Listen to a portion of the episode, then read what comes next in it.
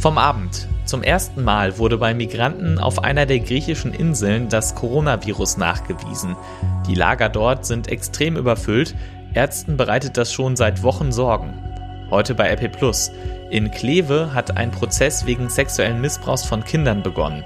Ein 27-jähriger Bundeswehrsoldat hatte unter anderem seine eigenen Kinder missbraucht und Videos der Taten im Netz geteilt. Und das kommt auf uns zu.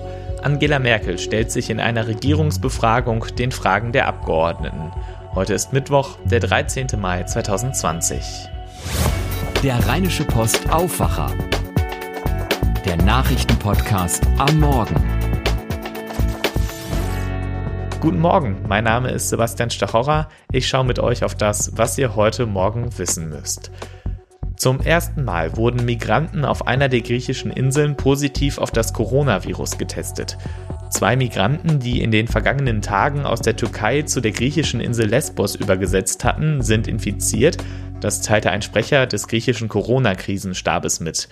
Die beiden Menschen leben demnach aber nicht in dem überfüllten Lager von Moria auf Lesbos, Sie seien zusammen mit anderen 68 Migranten am 6. und 10. Mai aus der Türkei gekommen und befänden sich seitdem in einer 14-tägigen Quarantäne in einem provisorischen Camp im Norden der Insel.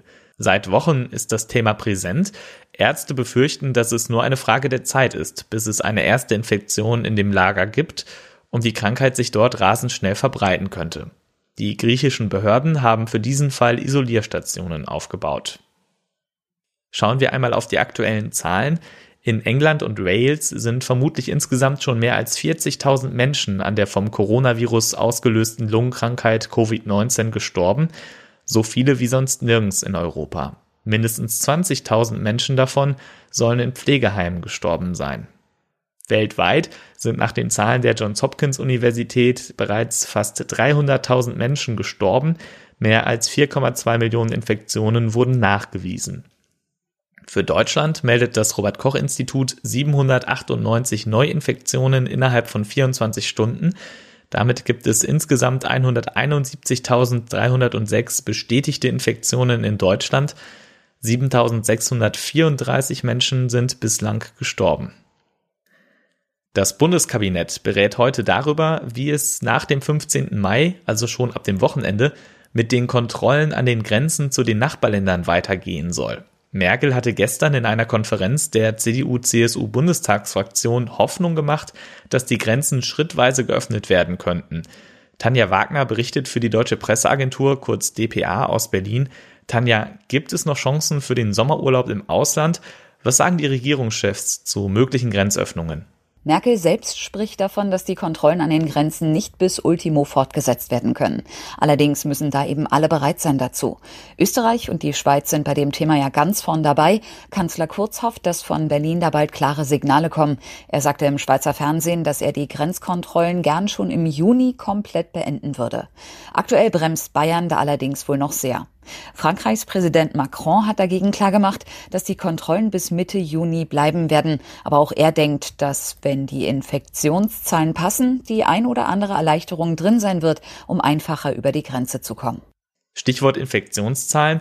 Das fällt ja vor allem in die Zuständigkeit des Robert Koch Instituts.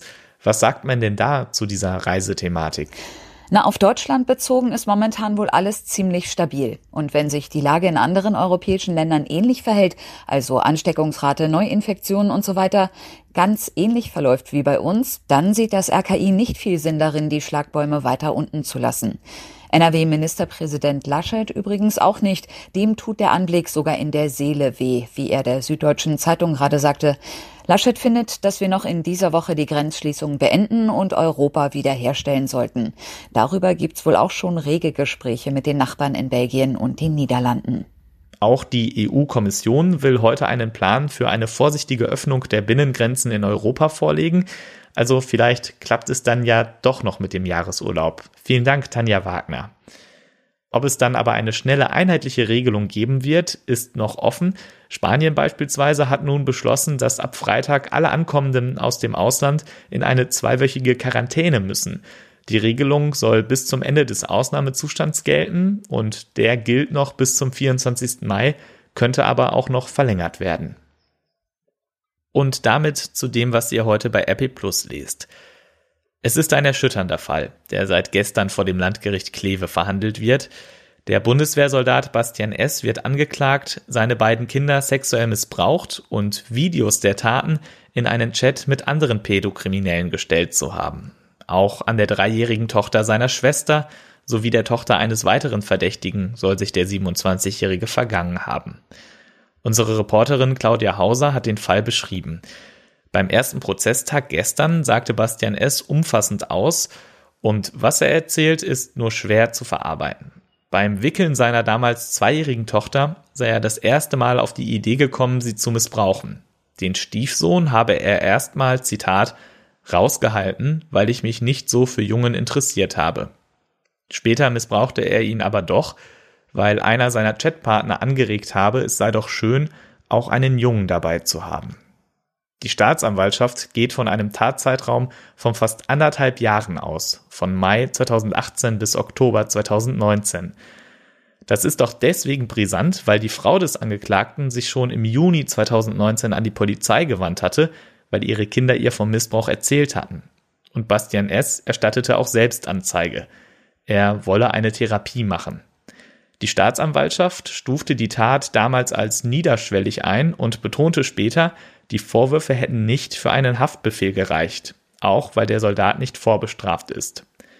Erst bei einer späteren Hausdurchsuchung fand die Polizei dann mehr als 33.000 kinderpornografische Bilder und 644 Videos. Nach diesem Juni 2019 missbrauchte Bastian S. dann die Tochter seiner Schwester. Der Prozess geht heute weiter. Ein Urteil wird für Ende Mai erwartet. Abhängig vom psychiatrischen Gutachten steht auch die Unterbringung in der Sicherheitsverwahrung im Raum.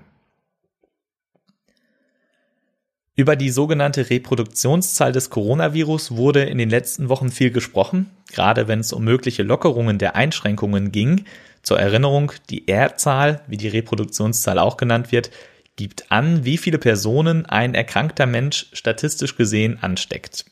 Ein Wert über eins bedeutet, die Krankheit breitet sich aus. Das Robert Koch Institut errechnet die Reproduktionszahl aber nicht aus den reinen Zahlen der täglichen Neuinfektionen, weil die erst mit mehreren Tagen Verzögerung gemeldet werden.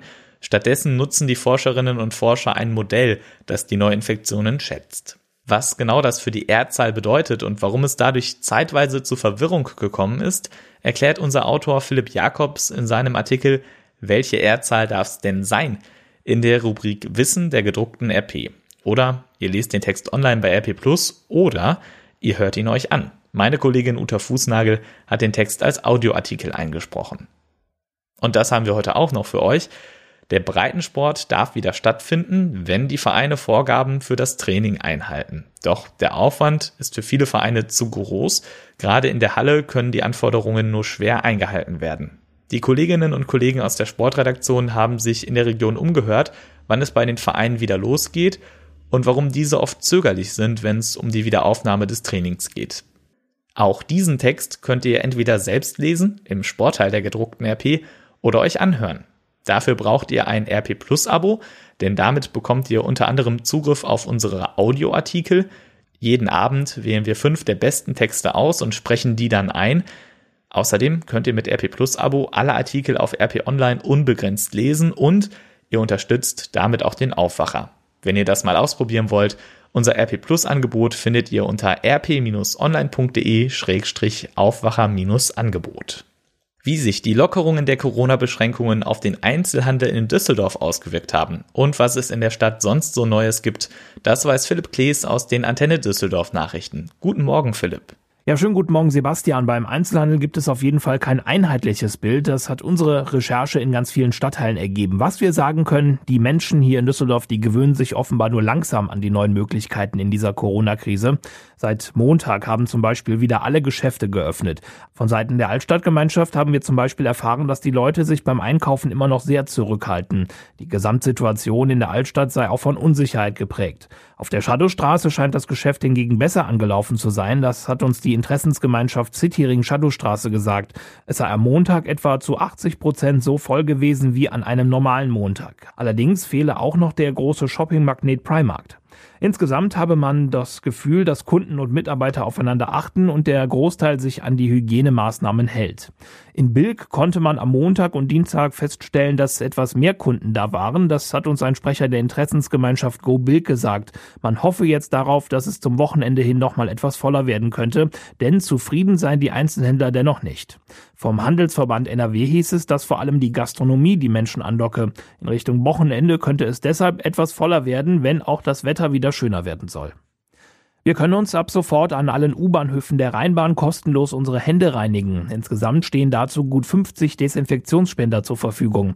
Die Unternehmen BASF und Henkel in Düsseldorf haben 6300 Liter Desinfektionsmittel gespendet. Sie sollen gerade jetzt in der Zeit der Corona-Pandemie für mehr Sicherheit der Fahrgäste sorgen, genauso wie der Mund- und Nasenschutz, den wir in den öffentlichen Verkehrsmitteln tragen müssen. Die Menschen, die in Alten- und Pflegeheimen arbeiten, können sich mittlerweile weitestgehend mit genügend Schutzkleidung schützen. Lediglich Kittel gebe es noch zu wenig. Das hat Henrik Peters von der Caritas im Facebook-Talk bei OB Geisel bestätigt. Er spricht für die Liga der Wohlfahrtsverbände. Am Anfang der Corona-Krise habe es aber auch an Masken, Handschuhen oder auch Desinfektionsmitteln gemangelt. Einen solchen Zustand dürfe es in der Zeit nach Corona nicht wieder geben, so Peters weiter. Es wird für uns eine Lehre sein, mehr Material in Zukunft auch vorzuhalten für solche Fälle, dass also kontinuierlich neu beschafft wird, damit es zu so einem Engpass nicht wiederkommt. Das ist mit Mehrausgaben verbunden, gar keine Frage. Also auf die Träger kommen mehr Kosten zu. Das werden wir natürlich jetzt tun müssen. Peters hat auch berichtet, dass die neue Besuchserlaubnis in den Heimen seit dem Wochenende gut angenommen und genutzt wird. Angehörige sollten vor einem Besuch aber unbedingt bei der Heimleitung anrufen und einen Termin ausmachen.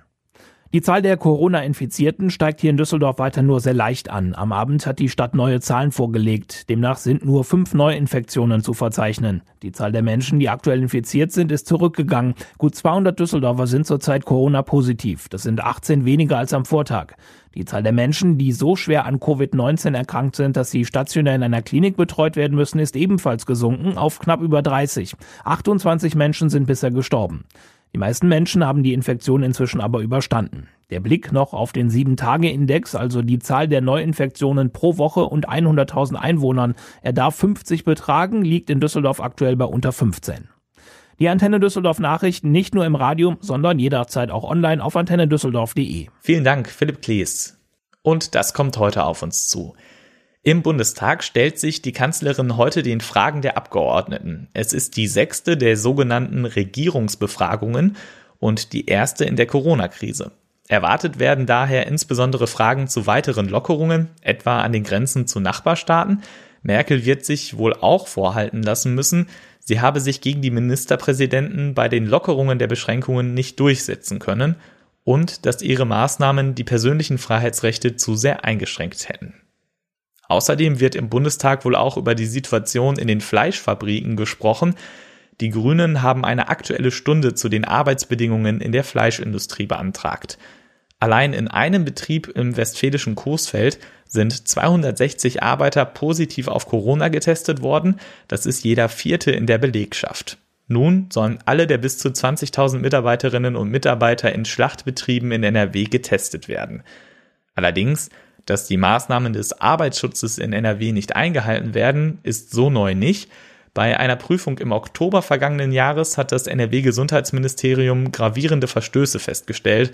In nur vier von 30 kontrollierten Betrieben gab es nichts zu beanstanden. Blicken wir noch einmal raus aus Deutschland nach Israel. Dort trifft US-Außenminister Mike Pompeo den israelischen Regierungschef Benjamin Netanyahu von der rechtskonservativen Likud-Partei sowie dessen neuen Koalitionspartner Ganz vom Mittebündnis Blau-Weiß. Jill Jaron berichtet für die dpa aus Tel Aviv. Jill, Jill, Auslandsreisen sind derzeit eher selten, auch für Politikerinnen und Politiker. Die meisten setzen da auf Video- oder Telefonkonferenzen und es ist auch gar nicht so selbstverständlich, dass das Treffen tatsächlich physisch stattfinden kann, oder? Ja, also hier in Israel nimmt man die Corona-Pandemie sehr ernst. Viel ernster als im Weißen Haus in Washington. Israel muss für den Besuch Pompeos sogar seine eigenen Gesetze ignorieren.